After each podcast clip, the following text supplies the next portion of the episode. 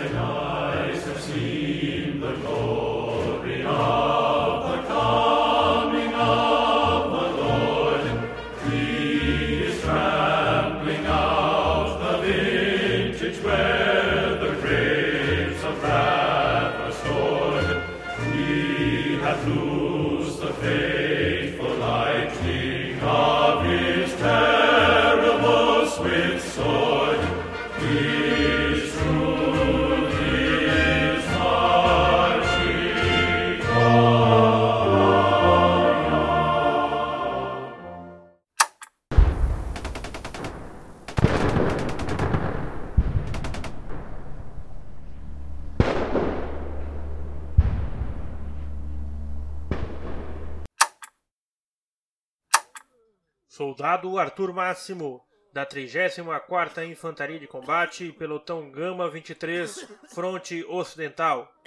Esse é o Diário de Guerra, 11º e 12º dias.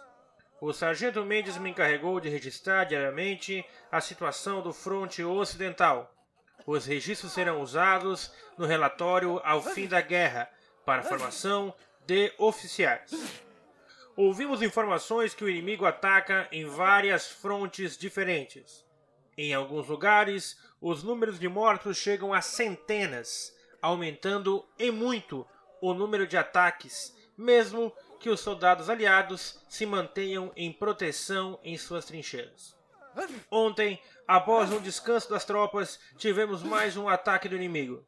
Tivemos mais baixas e ainda mais feridos. O inimigo gosta realmente de atacar de forma surpreendente, quando ninguém espera.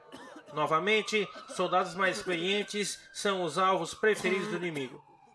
Estou nesse momento de serviço no hospital aqui do fronte. Os superiores temem que em breve não teremos leitos suficientes nos hospitais. Os relatórios dos frontes mais avançados trazem números muito grandes de feridos que precisam de atendimento hospitalar.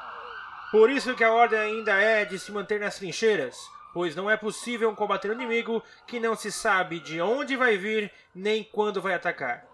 Proteção e isolamento ainda são os melhores remédios contra o inimigo, pelo menos por enquanto. Estamos nesse momento em uma trincheira. Recebemos ordem de não sair dela. Quanto mais proteção, menos sofreremos com o ataque inimigo. Uma espécie de quarentena.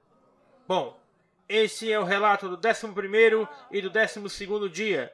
Permaneçam firmes, soldados, por favor.